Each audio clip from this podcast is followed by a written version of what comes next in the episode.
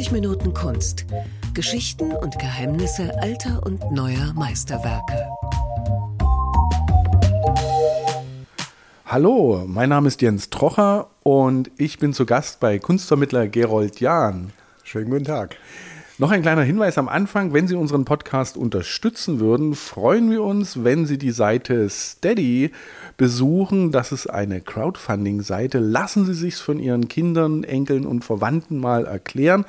Aber das hilft uns hier weiterzumachen und sich mit dem nächsten Thema zu beschäftigen. Lieber Gerold, du hattest ein ganz tolles Thema und zwar Symbole in der Kunst. Ja, was was ist denn damit gemeint? Ja, ich habe mir das äh, ausgedacht und dann ist mir allerdings ein wenig schummrig geworden oder ich bin ein wenig dann verunsichert gewesen, die Symbole oder die Symbolik in der Kunst. Ähm, ich bin darauf eigentlich gekommen, weil ich gestolpert bin über einige Kleinigkeiten in unseren Gemälden, dass da eine Schnecke quasi auf dem Bildrahmen kriecht und dass da ein Hündchen bellt oder eine Birne liegt. Also da habe ich mir dann irgendwann gedacht, äh, Vielleicht gibt es eine Möglichkeit, mal all diese Symbolik zu erfassen, irgendwie sich selber ein System zu schaffen und viel zu lernen darüber. Und hast du ein System gefunden? Nein, also das ist da. Nichtsdestotrotz äh, finde ich es sehr schön, dass wir dieses Thema heute doch besprechen können, auch wenn ich schnell zum Ergebnis kam, es ist ein uferloses Thema. Aber es macht Spaß. Wenn ich so durch Gemäldegalerien wie zum Beispiel die Alten Meister in Dresden gehe, dann hängen dort Bilder, ich sehe hochherrschaftliche äh, Szenen aus der griechischen Mythologie oder ja, abgebildet Könige oder auch biblische Szenen. Wo sind dann die Symbole versteckt? Also wenn man ein wenig sucht, dann äh, stolpert man in jedem Bild über Symbole. Es gibt auch lustige, es gibt sogar schräge Dinge, auf die ich vielleicht nachher noch eingehe, aber denken wir an Blumen, denken wir an Zahlen, ja, an bestimmte Zahlenkombinationen, denken wir an die farbliche Gestaltung, denken wir an Tiere, die auch manchmal sogar äh, widersprüchliche Dinge verkörpern, wie das Hündchen zum Beispiel, die Katze und so weiter. Also man kommt sofort bei jedem Bild, wenn man so will, auf mindestens ein Symbol. Das kann dann auch extrem gesteigert werden in den Stillleben der Niederländer zum Beispiel, der Flamen und auch der Holländer. Äh, ich erinnere mich da aus meinen jüngeren Tagen an eine legendäre Dame, Petra Landsberg von den Kunstsammlungen, die auch für die Kinder interessante Führungen machte. Und ich habe ihr fasziniert zugehört, wenn sie eine Viertelstunde über ein Bild damals äh, sinnierte, warum liegt dort ein Apfel, warum hat der Schwan seinen Hals rechts über den Tischrand, also kein lebender Schwan mehr, warum hält die junge Frau eine Frucht in der Hand, einen Apfel oder eine Feige, also eine faszinierende Welt, in die man nicht so einfach eindringen kann, da muss man sich sehr damit beschäftigen. Dann lass uns doch mal symbolisch zum ersten Bild gehen. Wollen wir mit dem Stillleben vielleicht anfangen? Ja, wir können. Das ist vielleicht so ein leichter Einstieg, ne? Also ja. so ein Stillleben sieht ja meistens schön aus. Ja. Es soll eine Komposition sein, die harmonisch ist und uns auch etwas vermitteln will. Also bei den Stillleben zum Beispiel gibt es jetzt die Früchte wie den Apfel, wie eine Birne. Es können aber auch Blüten drin sein und Blumen. Wir könnten dann auch auf die Bedeutung der Blumen zum Beispiel. Sehr gerne, weil, die, weil ich vermute, die liegen da nicht zufällig oder der Maler hat sie da nicht zufällig draufgemalt, äh, weil er eben das Arrangement so schön fand, mhm. sondern was hat zum Beispiel so ein Apfel für eine Bedeutung? Ja, der Apfel also ist ähm, in der biblischen Geschichte sowohl negativ wie auch äh, positiv besetzt. Ähm, allein, wenn ich zwei Begriffe mal nenne, ja, der Paradiesapfel und auch der Zankapfel. Also das eine ist ein paradiesische, eine Frucht als Aphrodisiakum, schon aus der Mythologie in der Antike bekannt. Ähm, dann aber ist interessant, dass das lateinische Wort, also malus und male, äh, miteinander verwandt ist. Der Apfel klingt so ähnlich wie schlecht oder böse. Und wenn wir in das Alte Testament schauen, Adam und Eva, sie nimmt von diesem Baum die Frucht, die verboten ist. Ja, dann ist auch noch ein weibliches Wesen, die Schlange übrigens mit in dem Bilde. Also wir sind jetzt, jetzt bin ich schon wieder abgeschweift, das ist so typisch bei mir in der Rede, wir waren ja eigentlich beim Stillleben gelandet. Wo der Apfel liegt. Wo der Apfel liegt oder eine andere Frucht. Also da gibt es sehr viele auch Auslegungssachen. Ich bemerkte dann für mich, dass die Frau Landsberg manchmal einfach auch so ihre Formen oder ihre Versionen entwickelte.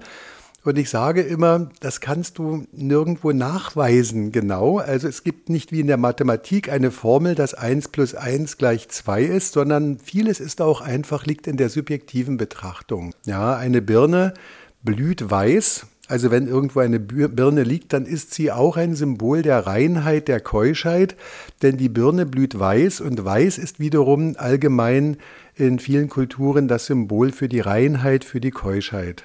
Jetzt hattest du schon von Blumen gesprochen. Da gibt es ja auch sehr erstens Formen, ich sage jetzt mal Blumenarten und natürlich auch Farben.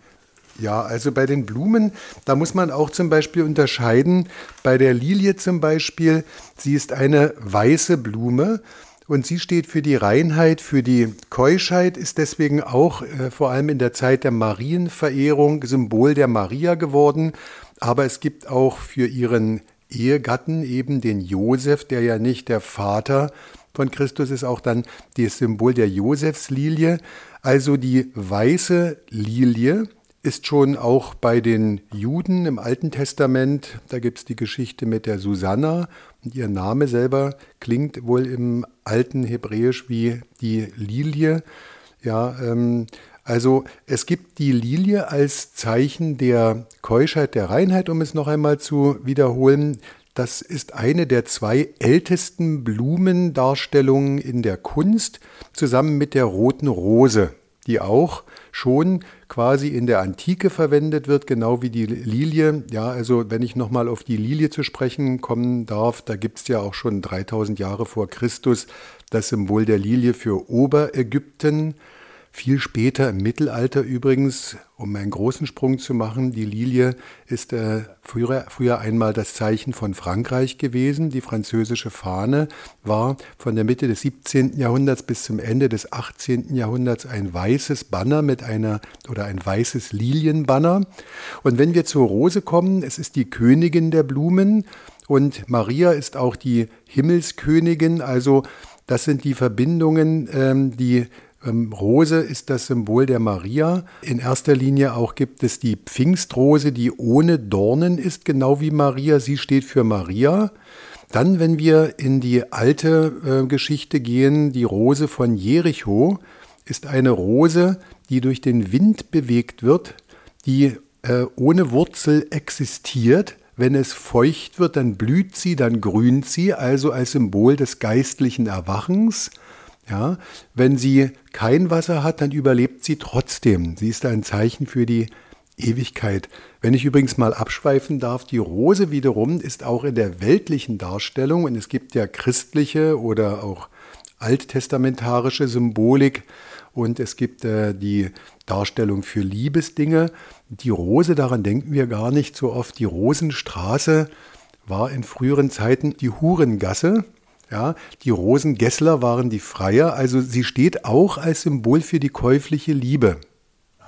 Es ist, du merkst schon, ich spreche ohne Ende und ich kann trotzdem nur anfangen, hier irgendwo an der Oberfläche zu nein, nein, kratzen. Spannend, weil natürlich, klar, weltliche Symbole und äh, ja, christliche Symbole. Mir fällt übrigens auch ein Mann ein, der ein, äh, eine Rose als äh, ja, Symbol hat, Luther. Ja, die Lutherrose. Die Lutherrose, die genau. Wir auch finden im Fürstenzug zum Beispiel. Ja, das stimmt. Das ja. ist sein also Symbol. wer hätte das gedacht, dass bei so viel Grünzeug so viel Dramatik und Geschichte hintersteckt? Ach, das ist äh, wirklich ein wunderbares Thema. Äh, ich kann zum Beispiel auch dazu sagen, mir ging durch den Kopf, ja, seit wann gibt es denn eigentlich in der Kunst Symbole? Und wenn man logisch nachdenkt, dürfte es schon unter den Urmenschen bei sozusagen bei Ao dem Mammutjäger oder Uomi dem Geistersohn dürfte es schon Symbolik gegeben haben, denn es gibt ja uralte Höhlenzeichnungen. Ob wir die jetzt als Urmenschen bezeichnen, weiß ich nicht, aber auf jeden Fall hat man dort dargestellt die Kraft der Männer bei der Jagd, ihren Mut und so weiter, also quasi der Hofmaler von Ao, dem Mammutjäger, der da in der Höhle die Berechtigung zur Malerei hatte, der hat das dargestellt. Also die Symbolik ist eigentlich so alt wie die Menschheit. Dann einigen wir uns, die gab es schon immer. Ja, die gab es schon immer, so kann man sagen. Du hast gerade ja eine Frucht erwähnt, die Birne, die versteckt sich auch in einem Bild von Albrecht Dürer, hast du gesagt. Ja. Ich habe die natürlich nicht entdeckt, aber du sagtest, wenn man sich den Dresdner Altar ganz genau ansieht, entdeckt man da eine Birne. Ganz kurz, was ist auf dem Dresdner Altar zu sehen auf den ersten Blick? Ja, das ist also von Albrecht Dürer ein Bild, das über 500 Jahre alt ist. Wir sehen Maria, die sich über einen Jesus sehr liebevoll als Mutter beugt. Im hinteren Bereich sieht man Josef, der dort als Tischler arbeitet. Da haben wir im Prinzip auch das Symbol ja, seiner Tätigkeit. Man sieht aus dem Fenster hinten ein Haus in Nürnberg, also quasi aus dem Atelier von Albrecht Dürer. Aber um diese Geschichte jetzt nicht zu lang zu gestalten, vorn liegt eine Birne. Und das ist eines dieser zwei Symbole, über die ich eigentlich gestolpert bin durch Fragen von Touristen. Das eine war so eine Schnecke, die bei Francesco del Cossa in der Verkündigung langsam kriecht, so anscheinend auf dem Bilderrahmen. Ist ganz lustig, wenn Sie das Bild mal aufrufen sollten.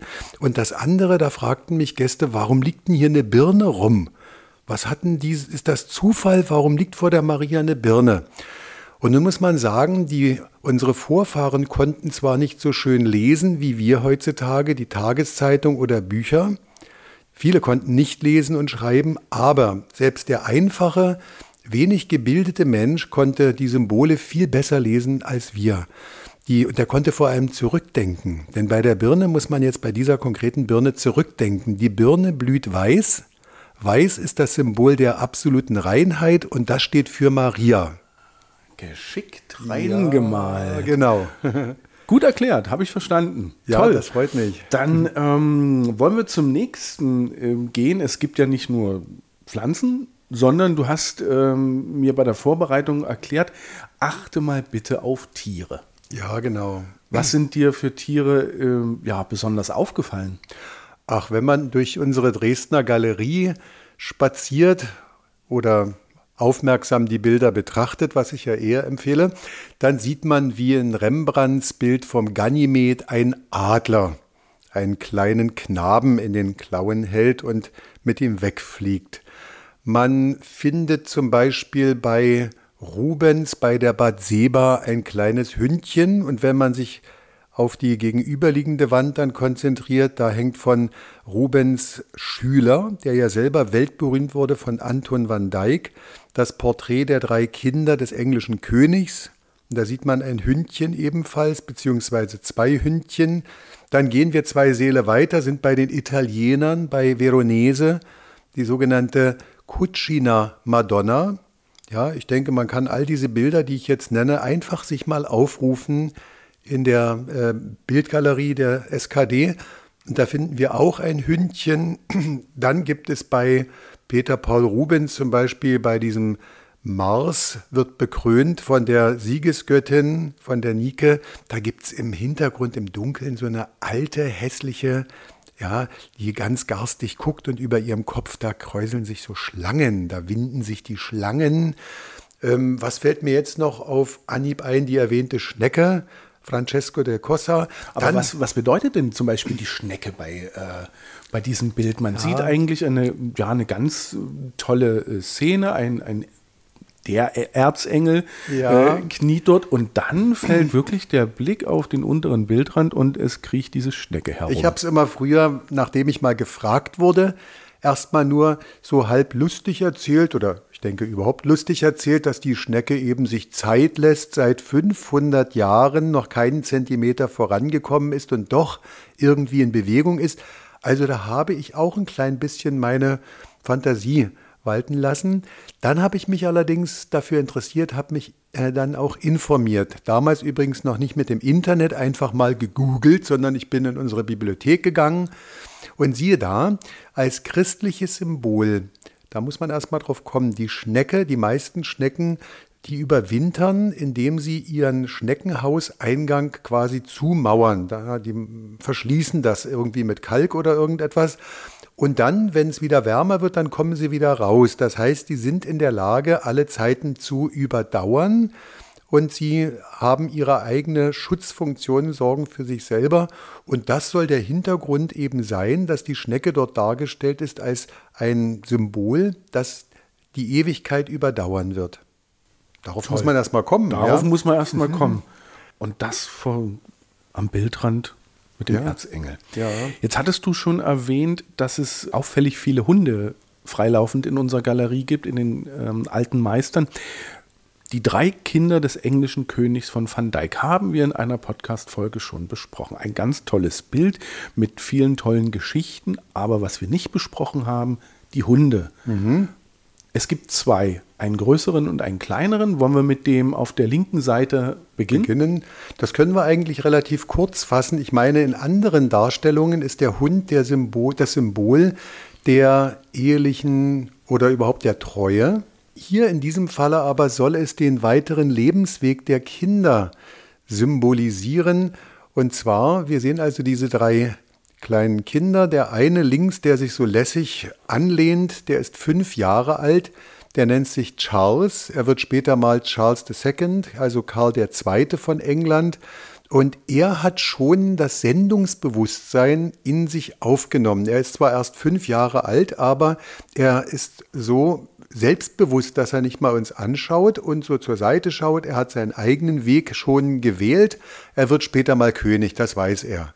Und der Hund unter ihm, wenn man mal hinschaut, das ist sehr amüsant, der ist auf seine Vorderpfoten so ganz stark aufgestützt. Er steht ganz äh, standfest und schaut genau wie sein Herrchen in dieselbe Richtung. Das heißt, der Hund unterstützt noch einmal den Charakter oder diesen Lebensmoment des jungen Herrn.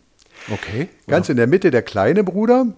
Ne? Der hat keinen Hund, aber ganz rechts. Ja. Da, ja, da, da guckt, der guckt noch so ein bisschen verschüchtert, als ob er entweder noch sehr jung ist, ja. aber du hast bestimmt eine andere Idee. Ja, ich habe noch eine ergänzende Geschichte, der, da kann man auch sagen, also der schaut so ein bisschen eher schüchtern. Ähm, die Mary, die Maria, die ist äh, in diesem Augenblick hier vier Jahre alt, aus der Ferne wie eine junge, schöne Dame. Wenn man näher rantritt an das Bild, sieht man diese kleinen, dicken Patschhändchen oder die eher dicken Kinderfinger noch. Und ihr ist äh, für das Leben später schon vorbestimmt. Sie wird die Ehegattin des äh, niederländischen Statthalters bzw. des niederländischen Herrschers aus dem Hause Oranien. Also Wilhelm wird ihr Ehegatte und sie wird als Frau zwar höchsten Ranges, aber in der Familie quasi zu gehorchen haben.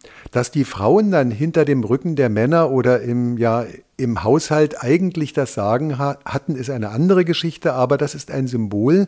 Die kleine junge Dame wird also eine Ehefrau und damit nicht die Bestimmerin offiziell. Und das Hündchen und das ist in meinen Augen das Interessanteste, hat so einen kleinen Buckel, wenn du mal genau hinschaust. Hat ja, so und der Buckelchen. Kopf ist so ein bisschen nach vorne geneigt. Genau.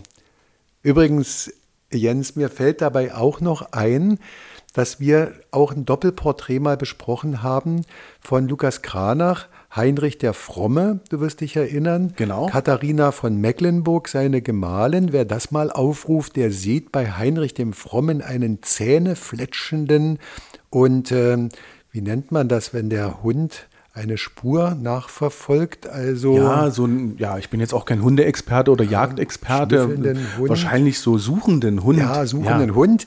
Ja, und bei der Katharina von Mecklenburg sieht man ein kleines Schoßhündchen. Da haben wir genau denselben Effekt. Ah. Schon 100 Jahre vor Van Dyck. Das Patriarchat in Form von dass Hunden. Die Hunde das ausdrücken sollen, genau. Ah, schön. Ja. Den nächsten Hund, auf den du mich aufmerksam gemacht hast, der, ja, den hat Rubens gemalt und zwar in einer Szene Bad Seba am Springbrunnen. Ja.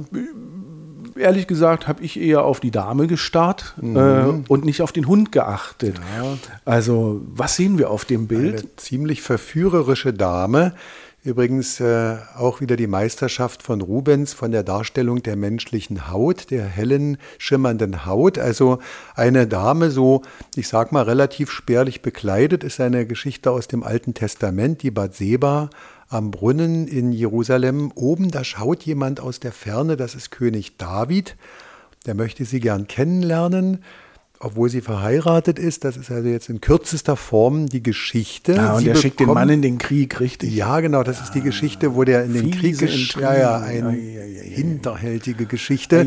Auf jeden Fall, sie bekommt hier den Brief mit der Einladung und schaut recht interessiert. Unten das kleine Hündchen, das kläfft allerdings, das fletscht seine Zähne seines kleinen Maules, also das Hündchen als Symbol der ehelichen Treue ist hier gar nicht damit einverstanden und ahnt wohl schon, oh oh, mit dem Brief verbunden gibt's eine Skandalgeschichte. Oh oh, das ist, das ist toll. Ja, das ist auch so diese Symbolik, die man entweder, ich sag mal, schon ahnen kann, sich, wenn man sich vorgebildet hat. Das Tolle ist ja, dass es einige Leute gibt, die in völlig fremden Galerien mit ihren Gästen, wenn sie denn dürfen, einfach eine Führung machen und dann so rausfiltern, aha, das habe ich schon gesehen, da steckt ein Pfeil in Sebastian, das ist also in einem Mann, das müsste der Sebastian sein.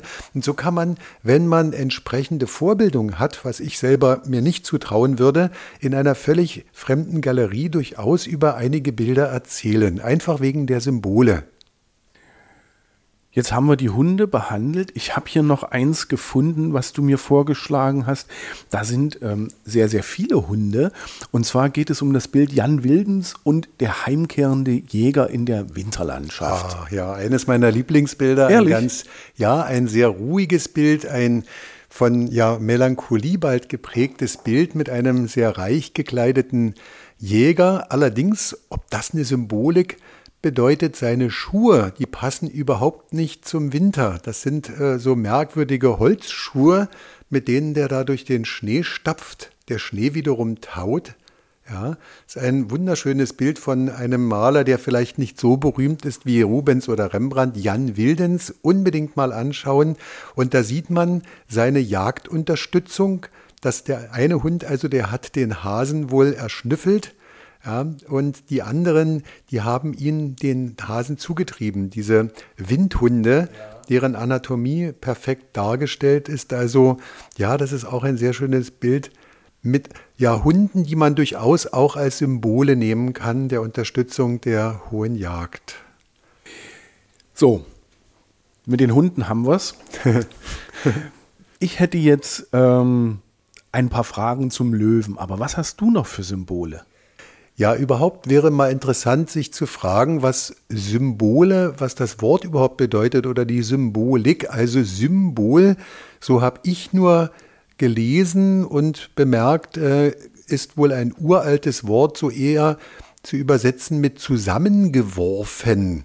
Und zwar in der Vorstellung unserer Vorfahren hat man also Dinge, die zusammengehörten, auseinandergerissen, verstreut und dann wieder Symbol, also zusammengeworfen, Dinge, die zusammengehören. Okay. Also ich meine, jeder weiß, was ein Symbol eigentlich so ungefähr bedeutet, aber das ist die Herkunft des Namens. Und wenn man sich damit beschäftigt, dann kommt man schnell darauf, es ist eigentlich, wie gesagt, ein uferloses Thema, denn es gibt ja Symbolik in den ganzen verschiedenen Kulturen, ob die Chinesen, die Ägypter, die wir ja gar nicht hier überhaupt behandeln können in unserem Gespräch, ähm, die alttestamentarische Symbolik, die christliche, dann die irdischen, aber vielleicht so ein paar Gruppen, um das überhaupt irgendwo ein bisschen systematisch oder ja in, ein, in eine gewisse Ordnung zu bringen. Also da gibt es die Pflanzen.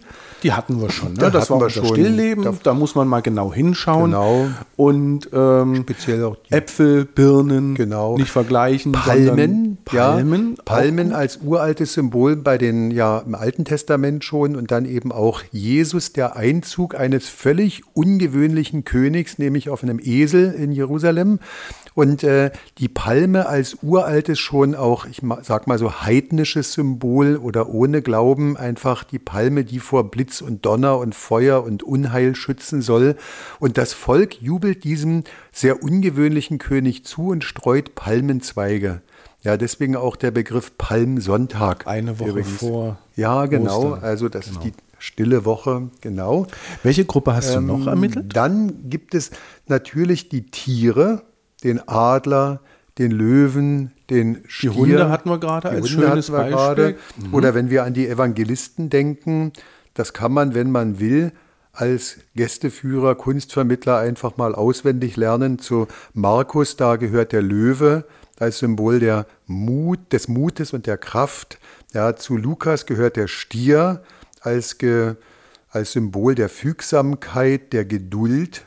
Zu Matthäus gehört der Mensch, der Engel, auch als Symbol der Weisheit des Gedankens. Und zu äh, Johannes dem Evangelisten gehört der Adler, der in die Lüfte fliegt, der zwischen Himmel und Erde vermittelt, der die hohen Gedanken symbolisieren soll. Übrigens vielleicht auch ganz interessant, mit diesen Symbolen verbunden gibt es Ausdrücke, die wir tagtäglich verwenden, wie Lamm fromm, eitel wie ein Pfau, der Zankapfel, ja, der Tanz um das goldene Kalb, da haben wir wieder ein Tier, das schon im Alten Testament eine wichtige Rolle spielt. Jose, äh, Moses ist ja verschwunden auf seinem Berg dort und das Volk wird ungeduldig, es murrt und dann tanzt es um das goldene Kalb als Symbol der Abkehr vom Glauben. Moses ist darüber erzürnt und so weiter. Ja, so haben wir also auch den Tanz, dann reinen Wein einschenken. Das ist jetzt schon die nächste Gruppe? Nee, ah, nee, Quatsch, du bist noch bei, du bist noch ich- bei den Ausdrücken. Das finde ich toll. Rein, da Tanz um das goldene Kalb, ja, das ist. Du kennst, äh, das, kennst das ja meine abschweifenden Deine Gedanken. Abschweifen, entschuldige Ja. bitte, ich wollte dich nicht beim Abschweifen unterbrechen. Nö, nö, kein Problem. Das habe ich, das, da freue ich mich ja drüber, wenn du, da, ja, also zum Beispiel wie ein Fisch im Wasser. Das sagen wir heute, das dürfte ja das älteste christliche Symbol sein, als es mit der Christenheit überhaupt begann. Auch als Geheimsymbol damals die Fische, da kommen wir wieder in die Symbolik des Alten Testaments, haben die Sintflut überstanden, denn sie schwimmen ja wie im Wasser. Dann gibt es ja auch Jonas, äh, Walfisch und so weiter.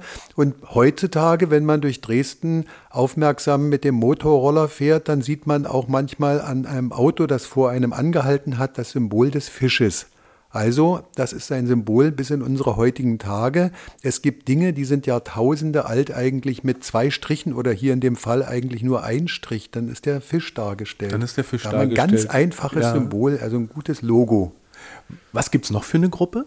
Symbole? Ja, dann kämen wir vielleicht auf die Gegenstände. Das kann man vielleicht einmal kurz anschneiden. Bei Gegenständen will ich nur kurz bei den christlichen verbleiben, die ja sogenannten, also die Werkzeuge Christi, so kann man sagen, Arma Christi, die Geißelsäule, dann der Dornenkranz oder die Dornenkrone, die ihm ja eigentlich von den höhnischen, wurde, ja, ja. spöttischen römischen Soldaten aufgesetzt wurden. Das Kreuz natürlich als weltberühmtes Symbol. Aber was dann- hatte zum Beispiel die Dornenkrone jetzt? Ähm, Naja, er, Versuch's mir nochmal in leichten Worten zu erklären. ja, Ich die Dornenkrone ist im Prinzip, äh, er wurde ja gekennzeichnet oder sein Kreuz mit Inri und äh, man hat also gesagt, was bist denn du für ein König hier? Du bekommst keine richtige Krone, sondern du bekommst die Dornen aufgesetzt. Ja, Ja, deswegen die. Dornenkrone Ah, als ein stimmt, Symbol. ja. Dann weniger bekannt, aber unter Christen natürlich bekannt, das ist der Würfel, mit dem die römischen Soldaten dann sogar um sein Untergewand äh, würfelten, wer dieses ja eher so wertlose Untergewand bekommen soll. Also da haben wir die Gegenstände. Da ließe sich in anderen Dingen auch oder in anderer Hinsicht viel aufzählen. Du hattest ja bei den Tieren schon einmal diesen Löwen erwähnt. Und was ich äh, bei der Aufzählung der Heiligen vorhin, da ist mir der Gedanke gekommen, Moment mal, der heilige, ja, Markus, der war doch, ähm, die Gebeine wurden nach Venedig gebracht und Venedig hat als Symbol Den Löwen. den heiligen Löwen. Genau. Und hier bei unserem Hieronymus ist er auch. Ja, das ist richtig. Ob der Löwe jetzt heilig ist, das weiß ich so. nicht, aber er ist Symbol eines Heiligen, eben dieses Vielleicht eher so Markus, rum, genau. Da sind wir ja wieder beim Thema, die Symbole, die zugeordnet werden einer Person oder einer Eigenschaft und so weiter. Ja, und bei dem Hieronymus, davon haben wir ja gleich zwei bei uns, einen von Peter Paul Rubens gemalten Hieronymus und dann als diagonal gegenüberhängendes Bild von Anton van Dyck. Äh, Hieronymus ist laut Legende ein Eremit gewesen, ein allein lebender Mensch in einer Höhle in den Bergen, der die Bibel studierte und übersetzte und interpretierte. Deswegen liegt ein Buch meist als Symbol vor ihm. Da haben wir wieder einen Gegenstand übrigens, worauf du vorhin ja äh, hinaus wolltest. Dann haben wir einen Totenkopf, einen Schädel, den wir übrigens auch in Stillleben manchmal finden, was viele dann fast abstößt. Wie kommt denn hier ein Totenkopf rein? Also als ein Symbol der Vanitas, der Vergänglichkeit, des Bewusstseins, unser Leben, unser irdisches Leben ist nicht unbegrenzt.